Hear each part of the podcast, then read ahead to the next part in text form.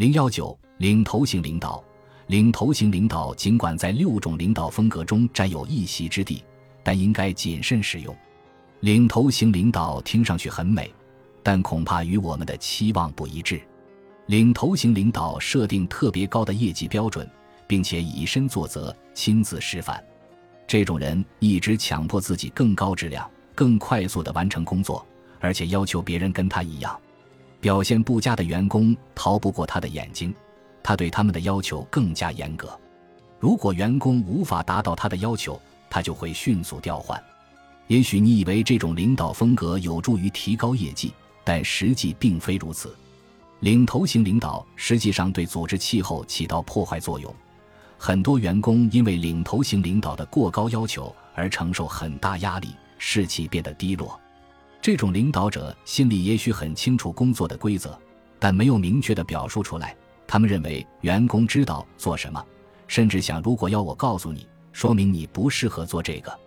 在这种情况下，员工无法朝着清晰的目标全力以赴，而是不停揣测领导者的意思。同时，员工还常常感到领导者不信任他们可以用自己的方式工作或者主动工作，灵活性和责任感荡然无存，工作以任务为中心，变得例行公事，无聊乏味。在奖赏方面，领头型领导要么对员工的表现不提任何反馈意见，要么在认为员工落后时跳出来接管他们的工作。假如领导者不在，员工就会茫然无措，他们已经适应了专家设定的规则。最后，在领头型领导的高压统治之下，员工不清楚个人努力与总体目标之间的关系，因此投入程度也会降低。在一家大型医药公司研发部门从事生物化学研究的山姆就属于领头型领导。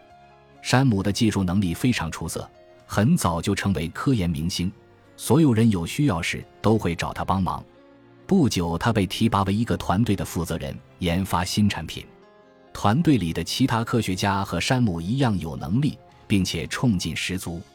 山姆拥有出色的领导才能。在很紧迫的时间内，依然完成了质量一流的科研工作。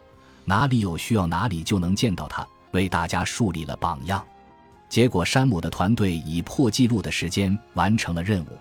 但不久后，山姆遇到新任务，负责整个部门的研发。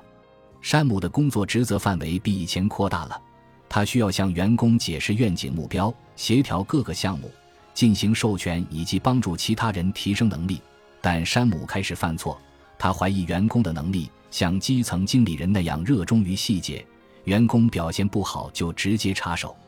山姆不相信员工通过指导和训练能力会得到提升，而是横插一脚，接管了表现不佳的团队负责人的工作，结果他自己忙得没日没夜。